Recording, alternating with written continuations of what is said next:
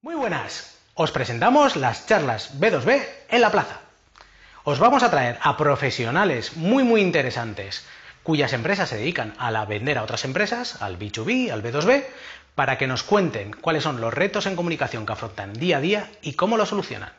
Empezamos con John Tamayo, de la asesoría ASIGEM, que nos va a hablar de tres puntos fundamentales, entre muchas otras cosas, sobre la importancia de la digitalización a la hora de afrontar estos tiempos tan convulsos, sobre los beneficios de la automatización para poder destinar el tiempo a lo que realmente en lo que realmente aportas valor, y por último, de la segmentación a la hora de lanzar tus mensajes, para que esa comunicación resulte eficaz. Nos vemos, comenzamos, charlas B2B en la plaza. Arrancamos.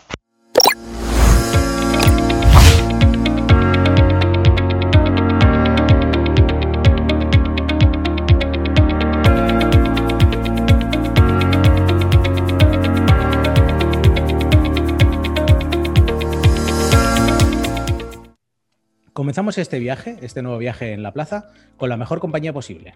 Hoy hablamos con John Tamayo, de Asigem. Muy buenas, John. Buenas.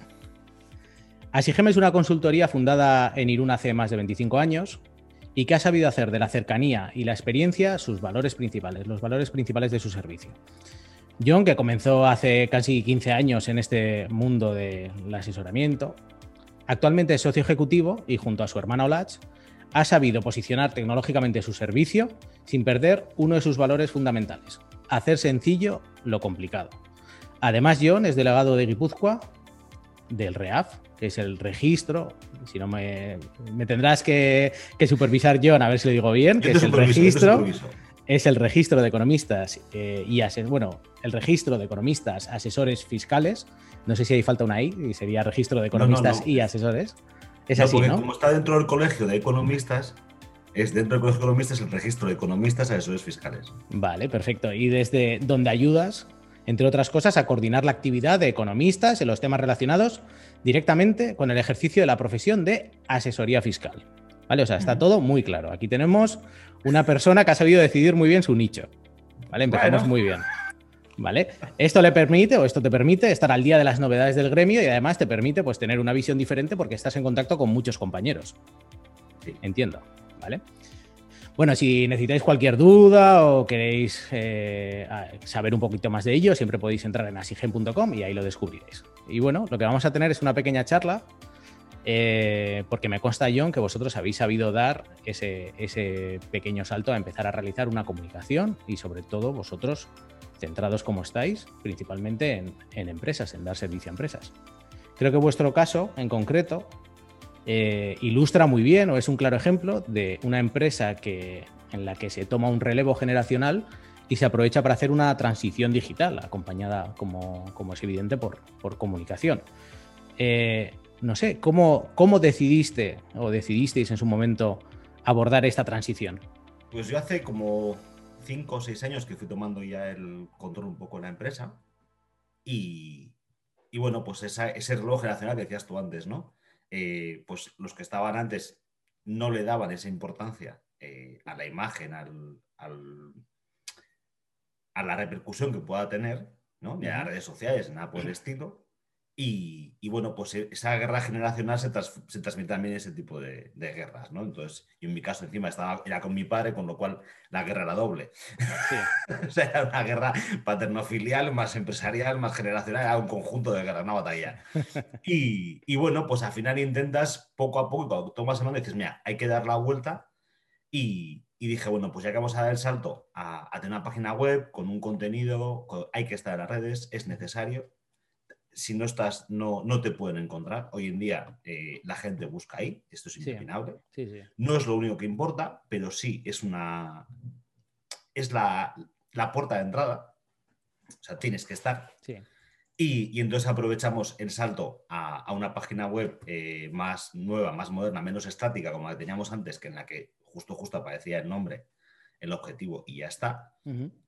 Y aprovechamos, hicimos ya eh, una modernización un poco del, logo de la empresa y de todo lo que entraña, pues eh, sobres, carpetas, eh, formatos, letras, emails, todo. Pues al final hicimos un pequeño cambio en el, logo que nos arrastró un poco a pues, lo que es imagen corporativa al final. Sí, sí, sí, la importancia es- ¿no? de, de una imagen corporativa eh, con un sentido, con un objetivo, con un, con un porqué y que intentamos mantener eh, siempre pues, dentro de todos los formatos. ¿no? En- nos parece importante, una vez que decides eh, cuál va a ser tu imagen, mantenerla. Sí, realmente es eso, es, es lo que muchas veces tampoco se trabaja en empresas que ya empiezan a tomar cierta consideración o cierto tamaño. Es cierto que descuidan temas como el dar una imagen corporativa unificada, que en vuestro caso creo que está muy, muy conseguido, que al final es algo que habéis trabajado. Eh, pero es verdad que se olvida. Ah, comentabas un dato antes sobre que la gente, sobre que- tienes que estar en Internet, sí o sí. Y hace poco veía unos- unas cifras por ahí que decían que el 98% de las personas hacen un, un chequeo por Internet antes de la toma de decisiones. De ahí la importancia de que no solo estar en Internet, sino estar bien en Internet.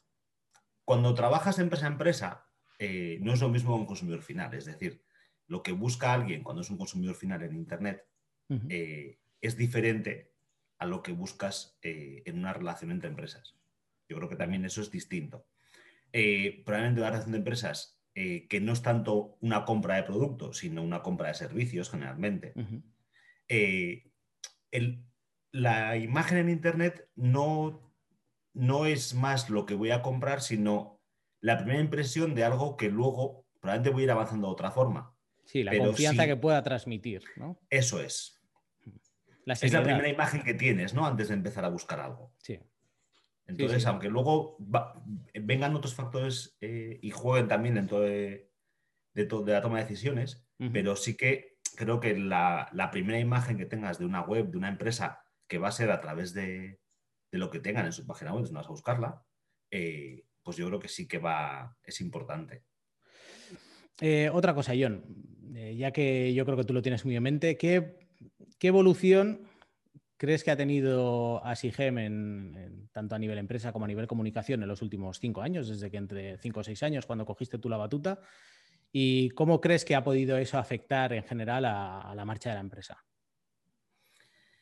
A ver, nada, pues Es- medallas. Es, compli- es complicado, es complicado decirlo también porque salimos de un año y seguimos en un año muy complicado, ¿vale? Estamos haciendo esto al poco de haber pasado una pandemia mundial en 2020, bueno, de haberla pasado no, de estar viviendo una pandemia mundial en 2020. Estamos eh, a principios en enero de 2021. Entiendo que, que hay ciertos elementos que distorsionan lo que sería una gráfica normal para analizar, pero bueno, ¿qué percibes tú? Pues eh, de los últimos cinco años, eh, yo creo que la- los cambios que yo, o sea, apar- aparte de los cambios en, en comunicación, que, que sí que han sido importantes y que, que han favorecido muchas cosas, pero también ha ido de la mano de una serie de cambios eh, tecnológicos y en formas de funcionar y de trabajar. Y precisamente yo, pues eh, probablemente este año de pandemia eh, estaríamos mucho peor si no hubiéramos evolucionado en, en la parte tecnológica como nos hemos empeñado en hacer. Eso sí que ha sido terquedad mía en algunos aspectos. Eh, creo que hoy en día eh, cada vez hay que dar más a lo tecnológico. Esa flexibilidad de poder eh, trabajar desde casa o en algunos momentos poder meter las horas de forma diferente, pues la tecnología nos ha ayudado mucho. Esto nos ha permitido que cuando ha llegado la pandemia, pues dentro Claro. de lo que ha sido, es un poco caos, eh, pues te permite estar más preparado para eh, gestionarte de otra forma. No, no perder el tiempo en decir cómo me adapto a esto para poder, sino que ya tengo las herramientas, con lo cual eh, voy a ir avanzando hacia esto, ¿no? es verdad que vosotros estáis preparados y además en un entorno como el vuestro que la normativa cambia a una agilidad, o sea, con una rapidez brutal. No con agilidad precisamente, pero con una rapidez brutal. Bueno, ágiles han sido, ¿eh? mucho este año. Sí, bueno, han sido, han sido rápidos con los cambios. Han sido rápidos con los cambios. No estoy, no, no estoy seguro de si han sido ágiles en general en, en la- en facilitar y demás. Pero lo que sí que es verdad es que ahí tenéis un, entre comillas, una labor que cumplir de cara a vuestros clientes o incluso a, la- a lo que es la ciudadanía en general, ¿no? Porque en cierta medida este año eh, os habéis convertido en, en portavoces o en clarificadores de la información que iba llegando Sí. a través del gobierno. No, o sea, nos costaba a nosotros muchos días, eh, teníamos que discutir entre nosotros, entre compañeros, para Mm. ver si- realmente qué quería decir y ni siquiera estábamos de acuerdo en la interpretación en muchos momentos del mismo párrafo, cada uno entendía de una forma distinta, eh, con lo cual al final, pues hasta que ya conseguías ya llegar a un punto común y, y explicárselo a los demás, pues requería un tiempo de, trabajo y claro, pues eh, sí, ha sido, ha sido duro. Ha sido, duro, sí, sí. Volviendo un poco al tema de vuestra comunicación, que no tenemos que olvidar que aquí eh, a lo que hemos venido a hablar es a comunicación, de comunicación B2B. ¿vale? Es muy importante, y ya lo sabes tú, tener siempre los objetivos claros. Otra cosa es trazar un plan para perseguirlos, eso es así. Pero bueno, vosotros al hacer la web eh, habéis dejado muy claro cuáles eran, eh, bueno, que, la cercanía que ibais a tener con el, a pesar de la digitalización y demás, que la cercanía iba a ser uno de vuestros valores clave. ¿Cómo decidisteis? ¿Cómo, cómo es el proceso de, reflexión detrás de llegar a, destilar esos valores o a decidir, mira, eh, así somos nosotros y esto es lo que queremos transmitir y esto es lo que encaja con nuestra estrategia comercial? Que no olvidemos que una, una, la comunicación B2B o la, bueno, la comunicación en general siempre principalmente cumple unos objetivos que es eh, un refuerzo dentro del mundo empresarial, es un refuerzo a la labor comercial en este caso. Pues eh, yo cada vez tengo más claro que cuál es mi trabajo y cuál es mi valor añadido. Entonces, eh, para mí la digitalización va de la mano con ese proceso porque cuanto más digitalice, más informatice y, y más tiempo quite de trabajo humano en mecanización de facturas, en extractos bancarios, en controles de apuntes, en lo que sea, de, parte de mi trabajo, cuanto más esté automatizado todo ese proceso, más tiempo de, la carga de trabajo de, los que estamos ahí se puede dedicar a eh, asesorar, acompañar y estar eh, con los clientes. Es decir, si yo me paso eh, la mitad del día picando facturas o contradiciendo bancos, no tengo esas eh, cuatro horas al día para estar eh, revisando estudios, haciendo cálculos, haciendo informes o dedicándome a mejorar la situación de mis clientes. Entonces, cuanto yo más digitalice y más automatice procesos, más voy a poder hacer mi trabajo.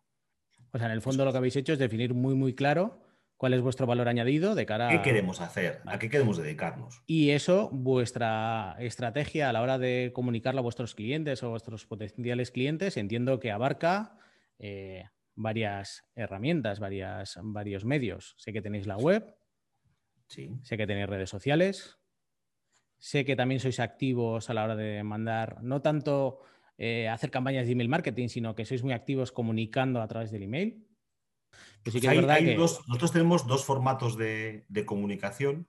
Uno es eh, a través de la newsletter del, blog, de la página web, en el que cuando colgamos un artículo, que este año, pues con el tema del COVID hemos colgado unos cuantos, eh, pues de ahí automáticamente les llega el email, en el cual son más, eh, más genéricos, más artículos sobre cosas concretas.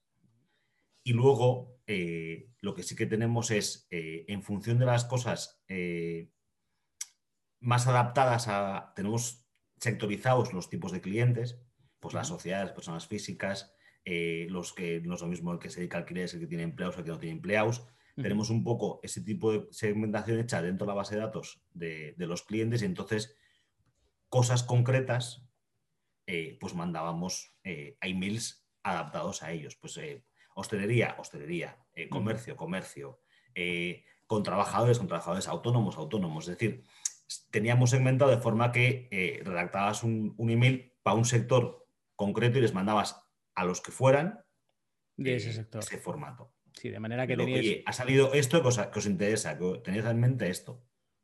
Es, en, marketing al final muchas veces lo que se habla es de los buyer persona o de esos perfiles de cliente tipo que tú los, los corporizas o los personalizas en unas figuras teóricas y vosotros lo que habéis hecho es, bueno, de una forma más demográfica casi o por así decirlo, sí. atacarlos de esa manera, ¿vale? Me parece una estrategia. Voy a, confesar una cosa. Eh, yo soy de los que cuando me bombardea alguien con correos que no me interesan, dejo de leérselos. No, no, normal, normal. Tú, tú y mucha gente. Yo peco, yo peco de que eh, yo cuando hablaba con mis compañeras, eh, con Nuria y con cuando estábamos definiendo cosas, eh, les decía, digo, eh, vamos a, a, mandar correos a la gente que sean para ellos. Porque como empiecen a ver en este momento que está todo el mundo desquiciado y todo el mundo pues, los passwords, si les mandamos correos genéricos a todo el mundo el mismo y que no van para ellos, eh, corremos el riesgo de que dejen de leernos luego. Sí, sí, sí, sí. Entonces yo creo que intentamos eh, no que no se nos quede nadie fuera de los cuando haya algo que puede interesar que no se queda nadie fuera, que a veces nos pasaba y nos damos cuenta y corregíamos, mandamos un email, pues en vez de por vía campaña eh, personalizado, oye, para este, pero si no en general porque a mí yo no quiero que mis clientes dejen de leer mis correos porque ya está mandándome otra este vez. pesado que eh, vuelve aquí. Eso es. Sí, porque al final algo que es... Si me manda cosas de nóminas, pues me la sopla. No tenemos que perder de vista que por mucho que sean clientes empresa, en el B2B, detrás no deja de haber personas. En el fondo es lo, más relevante de todo esto, es personas en el que le puedes pillar en un día mejor, le puedes pillar en un día peor, le puedes estar mareando eh, con, tu mejor, con la mejor de tus intenciones, pero evidentemente Se, puede, se puede cruzar, así que eso es muy, muy importante. Eh, para terminar, John, me gustaría saber si sé que este ha sido un año extraño, pero ha sido un año en el que en cierta medida vosotros os habéis sumado a, las estrategias de contenido con mucha fuerza, con lo, que, lo, que, comentabas, con mucho contenido en el blog, con emails eh, directos a vuestros clientes y demás. Y me gustaría saber qué os planteáis de cara a futuro. Bueno, pues... Eh, el futuro incierto. Este, este futuro seguir alimentando, seguir alimentando todo. Eh, ir renovando contenidos, ir renovando cosas, eh, mejorando, pues, publicando artículos. Esperemos que con una necesidad menos eh, habitual que, es decir, menos, menos asalto mata, como hemos sido este año con todo el tema de la pandemia. Pero es verdad que nos viene por delante mm, más a nivel fiscal esta vez que, que otra cosa, un año prometedor, porque el 2022, sobre todo en Guipúzcoa, que es con quien yo más trabajo en la Hacienda Foral, entra el, bueno, en todas las forales entra el Ticket Buy, en estas haciendas vascas, y, pero en Guipúzcoa con un formato muy en tiempo real, eh, que bueno, va a cambiar bastante la forma de trabajar en muchas cosas, con lo cual eh, el 2021 va a ser un año de, mucha pedagogía, de, cambiar cosas, de adaptarse a, a, cambios que nos vienen y que son impepinables y que va a haber que hacerlos. Y entonces, eh, pues bueno, ahí va a haber, va a ser un año también de mucha pedagogía. Un año interesante se aproxima, ¿no? Sí, sí, sí. Y luego, pues los siguientes cambios que vaya viendo. O sea, Hacienda viene por delante una serie de años interesantes. Interesantes. Pues estaremos, estaremos al tanto entonces de vuestro blog en asigen.com y bueno, de todas las novedades que vayan surgiendo de cara a los próximos años.